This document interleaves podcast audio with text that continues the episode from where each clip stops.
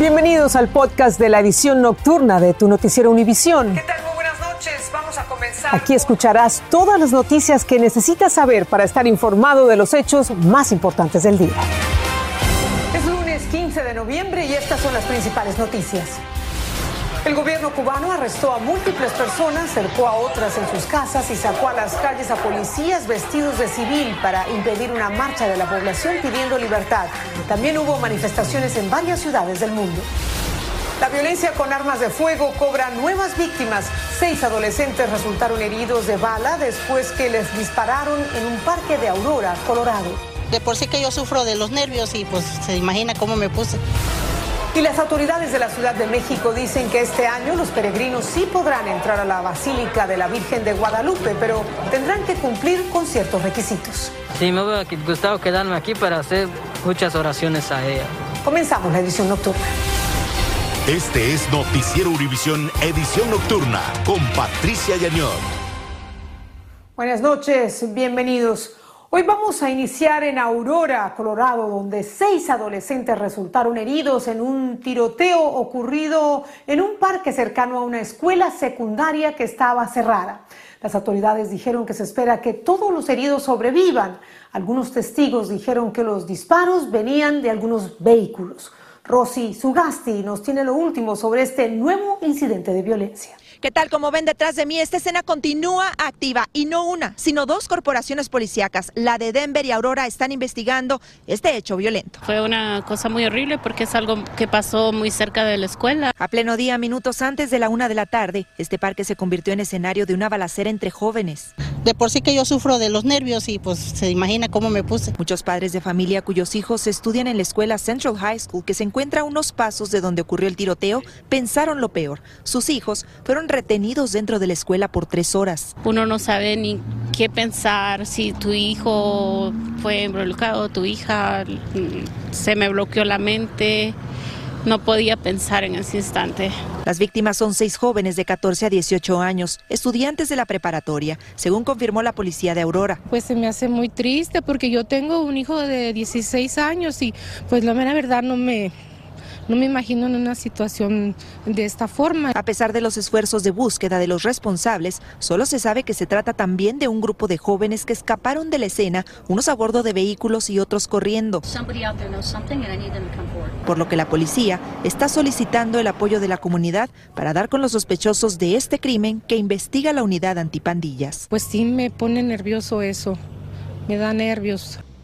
Es importante decir que las autoridades han estado manejando una ola violenta en estas últimas semanas, en especial este último fin, donde hubo apuñalados, tiroteos y hasta muertos que están investigando ahora mismo. Desde Aurora, Colorado, soy Rosy Sugasti. Regreso al estudio. Gracias, Rosy, por tu informe. Ahora vamos a ir a Cuba, donde el gobierno de la isla empleó la fuerza de su aparato represivo para evitar una marcha de la población que pedía cambios y democracia.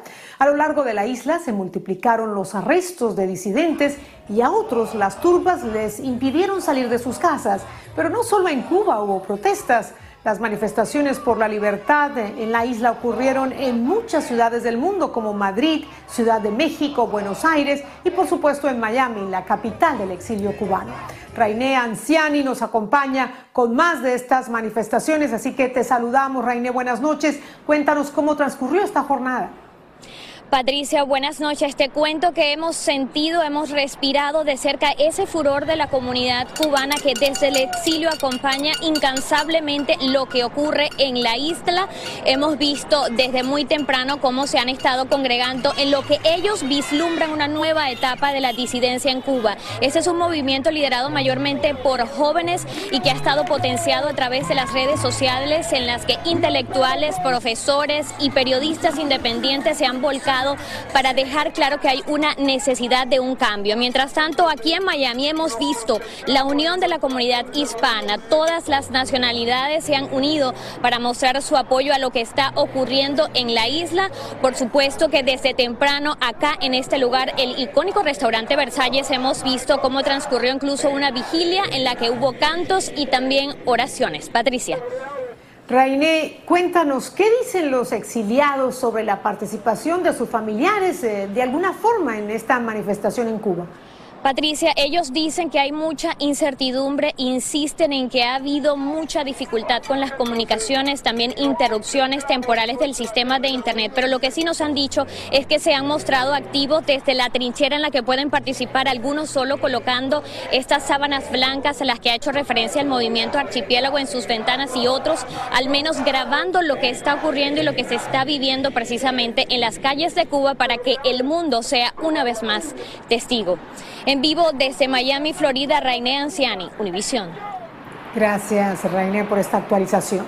Vamos ahora a cambiar de tema porque un estudio mostró que los antidepresivos pueden reducir el riesgo de muerte por COVID-19. Según la investigación, las personas que tomaron fluoxetina o Prozac tenían un 28% menos de probabilidades de morir de coronavirus. Otros antidepresivos redujeron la posibilidad de muerte en un 8%.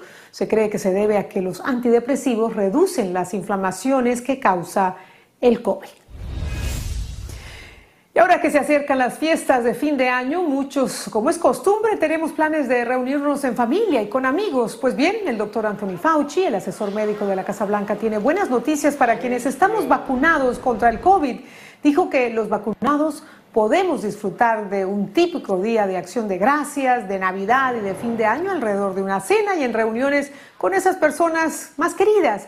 Sin embargo, instó a que tengamos cuidado en entornos públicos abarrotados. La defensa y la fiscalía emitieron sus alegatos finales en el juicio contra Kyle Rittenhouse, el acusado de matar a dos hombres y herir a otro en medio de las protestas contra la injusticia racial en Wisconsin el año pasado. Sus abogados dijeron que actuó en defensa propia, pero el fiscal insistió en que este joven provocó el mortal incidente. Calvo Arellano nos explica lo que ocurrió en la corte. Han sido dos semanas intensas para Kyle Rittenhouse en una corte de justicia de Kenosha, Wisconsin. El joven de 18 años tan pronto como mañana podría escuchar el veredicto del jurado y si es declarado culpable de cinco cargos de delitos graves, podría ser sentenciado a cadena perpetua. Al mismo tiempo, varios negocios y edificios en Wisconsin y otros estados se preparan cubriendo puertas y ventanas para evitar actos de violencia porque cualquiera sea la conclusión de este juicio, agitará las tensiones raciales en el país. Hoy tanto la Fiscalía como la defensa argumentaron sus alegatos finales. Rittenhouse, utilizando un rifle tipo AR-15, disparó y mató a dos personas e hirió a otra durante las protestas que sucedieron en Kenosha debido a un caso de supuesta brutalidad policial en agosto de 2020. Cuando el acusado provoca el incidente, pierde el derecho a la autodefensa, dijo el asistente de la fiscalía. El abogado que defiende al acusado sostiene que Rittenhouse no disparó a nadie hasta que fue perseguido y acorralado. El argumento de que disparó por defensa propia es la estrategia que tiene para evitar que su cliente vaya a prisión. Dado caso que no consideren que esto haya sido un homicidio intencional, les da la oportunidad de declarar un homicidio imprudente o eh, culposo. Entonces es un cargo menos severo, pero igual hasta castigable por 60 años de cárcel. El jurado estará conformado por 12 miembros, la mayoría mujeres. El veredicto dejará un precedente y es probable que dé paso a protestas. La policía estará lista junto a la Guardia Nacional para proteger la propiedad privada. El jurado comenzará las deliberaciones mañana martes. Sin duda, todo el país está muy intrigado de saber cuál será este veredicto. Patricia, seguimos contigo. Y por Univisión lo conoceremos. Gracias, Galo, por tu informe. La aerolínea United amplió el menú de bebidas con alcohol en algunos trayectos largos de los vuelos nacionales. Este servicio había sido suspendido por la pandemia. El anuncio llega cuando los incidentes violentos entre los pasajeros revoltosos superan los 5.000 casos desde principios de año. La Administración Federal de Aviación dice que muchos casos han sido por culpa del alcohol. Los inmigrantes guatemaltecos que necesitan obtener el pasaporte de su país para hacer múltiples gestiones en Estados Unidos se están viendo en dificultades. Los consulados de Guatemala tienen un atraso de decenas de miles de solicitudes. Desde Los Ángeles, Dulce Castellanos nos explica las causas y nos trae algunas reacciones de inmigrantes afectados con esta situación. Me dicen que un mes para que lo pueda tener. Eugenio Regalado hoy acudió al Consulado General de Guatemala en Los Ángeles para renovar su pasaporte expirado. La embajada le informó que tendrá que esperar un mes tiempo que podría alargarse debido a la escasez de libretas para imprimir los pasaportes en los consulados de Guatemala en Estados Unidos. Un día tuve una situación con la policía y tenía que identificarme y eh, me dijeron que era una, no sé, no me dijeron que era ilegal cargar un documento expirado, pero me dijeron que era incorrecto, ¿no? Los inmigrantes guatemaltecos dependen del documento no solo para identificarse, sino también para viajar, presentarse en los tribunales y realizar trámites de inmigración y cambiar cheques, entre otras actividades. Quienes trabajan de cerca con la comunidad dicen que no solo hay problemas con la entrega de pasaportes, sino con la gestión de otros documentos. Hay un problema serio en cuanto a quiénes son los que eh, emiten los pasaportes y son empresas privadas. Aquí esto está amarrado en una empresa privada que no quiere soltar el contrato y otra que no lo puede tomar. Entonces es un tema de corrupción.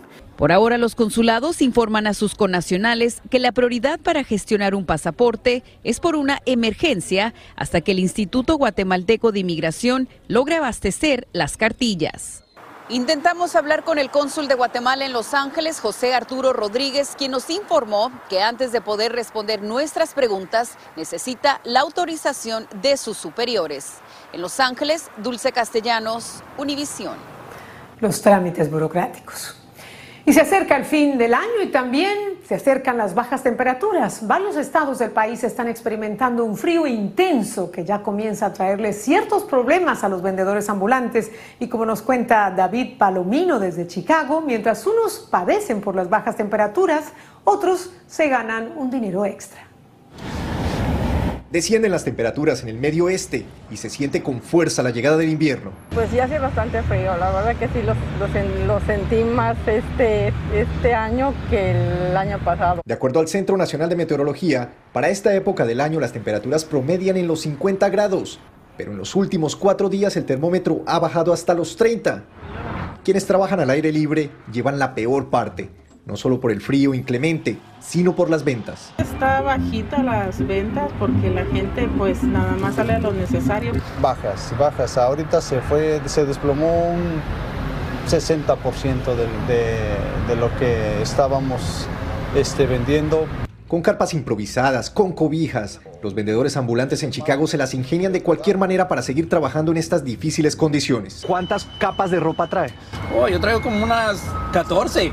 Eso es lo más importante al estar expuesto a las bajas temperaturas, vestir varias capas de ropa. Tenemos que ir bien tapados con, con, varias layers. Pero mientras para algunos la llegada del frío y el invierno hace que disminuyan sus ventas, para otros es la oportunidad perfecta para generar ganancias. Aún no hay acumulación de nieve, pero el fuerte descenso en las temperaturas anticipa lo peor, beneficiando a quienes venden productos de invierno. El día de hoy vendimos 10 bultos de sal, algunas palas, calentadores eléctricos. Y es que con lo impredecible que es el clima en la ciudad de los vientos, muchos desde ya se preparan para la nieve. No sabemos si cae en la tarde o en la mañana. y así ya está ahí en, la casa la sal. En Chicago, David Palomino, Univisión. Hay que estar preparados.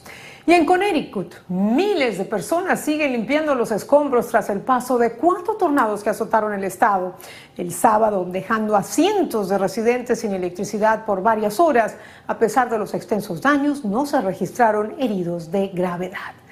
Ahora vamos a hablar de lo que pasó este domingo en Argentina, porque el peronismo, el partido gobernante, sufrió una dura derrota en las elecciones legislativas. La principal coalición opositora que había sido derrotada, que había perdido en las elecciones presidenciales de 2019, regresó como una alternativa de gobierno para el futuro. Pablo Monsalvo está en la capital argentina con las implicaciones de este resultado electoral. La peor derrota electoral de todo el peronismo unido en décadas. Pero desde el gobierno, de manera inexplicable, se vivió como un triunfo lo que ocurrió en las elecciones parlamentarias de medio término de una Argentina con casi la mitad de su población pobre, una inflación de más del 50% anual y una moneda que no para de devaluarse. A los que votaron y nos acompañaron, mi gratitud y mi compromiso de siempre. A los que no nos votaron, mi compromiso de que voy a trabajar por cada uno y por cada una de ellas. La candidata opositora que logró imponerse en la ciudad autónoma de Buenos Aires celebró que por primera vez desde el retorno de la democracia en 1983, el gobernante partido peronista perdió la mayoría propia en el Senado. Orgulloso porque el camino de dignidad, de verdad, de futuro que elegimos, lograron los cinco senadores en el Congreso. Quien todavía no apareció, al menos públicamente, es la poderosa vicepresidenta Cristina Fernández. Muchos analistas entienden que lo que pasó ayer podría marcar el fin de su carrera política. Tras la derrota, el presidente argentino convocó a la oposición a un diálogo para intentar sacar adelante al país de la profunda crisis en que se encuentra. El presidente convocó a un acto para festejar el supuesto triunfo este miércoles en la emblemática Plaza de Mayo. La coalición de centro derecha, que se impuso en las urnas, dijo que no aceptará una negociación que tenga como prioridad proteger a la vicepresidenta Cristina Fernández de sus graves problemas judiciales. En Buenos Aires, Pablo Monsalvo, Univisión. Y a las puertas de diciembre, cuando se festeja el Día de la Virgen de Guadalupe en México, los millones de peregrinos a la Basílica tendrán que seguir obedeciendo ciertas reglas debido a la pandemia. El gobierno local intenta mantener a raya los contagios de COVID y como nos muestra Alejandro Madrigal desde la capital mexicana, las restricciones no cayeron muy bien entre los feligreses. A menos de un mes para que la Basílica de Guadalupe reciba millones de feligreses para celebrar a la Virgen Morena. La devoción ya se siente, pese al anuncio de que este año tampoco se permitirá dormir en el atrio del templo para prevenir contagios de COVID-19. Pero no podrá ver las actividades que suelen realizarse todos los años. Todavía no acaba el tiempo de pandemia. El aviso no cayó nada bien para todos los devotos que acostumbran a llegar para acampar y demostrar su amor a la madre de todos los mexicanos. Sí, me hubiera gustado quedarme aquí para hacer muchas oraciones a ella por lo que vinimos. Pero no se hace justo que no lo dejen quedar. Ahora no sabemos dónde ir. La fe de este grupo de ciclistas se demuestra con las más de 1.600 millas que recorrieron desde Campeche y los 15 días que les tomó llegar a los pies de la Virgen de Guadalupe. Se siente mal uno porque desde muy lejos estás viniendo pedaleando y que te digan que, que no vas a poder quedarte. Y no, no es justo lo que nos están haciendo. Aunque este año sí habrá mañanitas para la Virgen Morena. Se les pide a los devotos visitarla desde estos días y no solo llegar el 11 y 12 de diciembre para evitar aglomeraciones, como la señora Eva, quien llevó las cenizas de su esposo fallecido de COVID-19. Pues porque dije, ya que vamos, quiero que, que si ya que en vida no pudo, pues lo voy a llevar. Mientras las autoridades de esta capital mexicana aseguran que no habrá restricciones para los peregrinos como el año pasado, la Rectoría de la Basílica de Guadalupe dice que el acceso será controlado porque estamos en pandemia, un tema del que no se ponen de acuerdo a pocos días de la celebración. En la Ciudad de México, Alejandro Madrigal, Univisión. Y al regresar de nuestra primera pausa, Greg Abbott, el gobernador de Texas, quien aspira a ser reelegido, ya tiene un fuerte contendor demócrata. Estás escuchando el podcast de tu noticiero Univisión. Gracias por escucharnos. El excongresista y aspirante presidencial demócrata Beto O'Rourke lanzó su candidatura para la gobernación de Texas. O'Rourke quiso llegar al Senado en 2018, pero perdió frente a Ted Cruz por menos de tres puntos porcentuales. El demócrata intentará ganarle al actual gobernador republicano Greg Abbott, quien buscará su tercer mandato. De nuevo la pausa y al volver, millas de calcetines con un propósito hacen realidad un récord Guinness. Les contamos después de la pausa. Estás escuchando el podcast de tu noticiero Univisión. Gracias por escuchar. Y nos vamos a despedir con las imágenes que van a ver. Interminables hileras de calcetines colgando de ganchos sobre una fila de alambre. Esto se logró y ganaron un premio Guinness este fin de semana. Una organización sin ánimo de lucro de Fresno, Misión de Fresno en California, inició hace meses una campaña de recolección de medias para obtener donaciones y vaya que lo lograron fueron 80 mil pares de calcetines que puestos unos al lado de los otros midieron 7 millas de largo en todas estas hileras de alambre.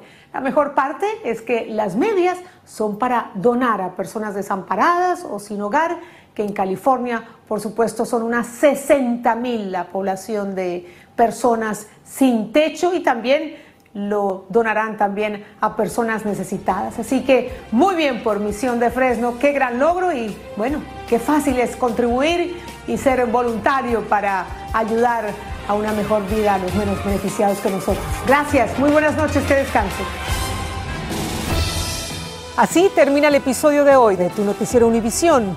Gracias por escucharnos.